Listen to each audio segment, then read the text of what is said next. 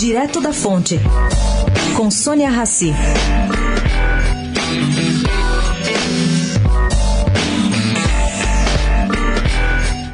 Bom, gente, a iniciativa privada também resolveu ficar atenta ao pensamento dos vices nessa eleição.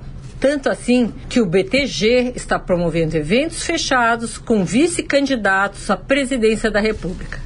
Na quinta-feira passada, discretamente, quem passou por lá foi o general Mourão, vice de Jair Bolsonaro.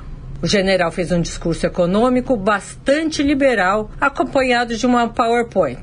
Menos contundente do que tem feito Paulo Guedes, mas aliado à defesa da democracia. A plateia respirou aliviada. Entretanto, cá entre nós, continua desconfiada dos discursos, tanto de Bolsonaro como de vice, esses discursos tão liberais. Afinal, eles deram uma guinada de 180 graus nas respectivas linhas de pensamento. Sônia Raci, direto da fonte para a Rádio Eldorado.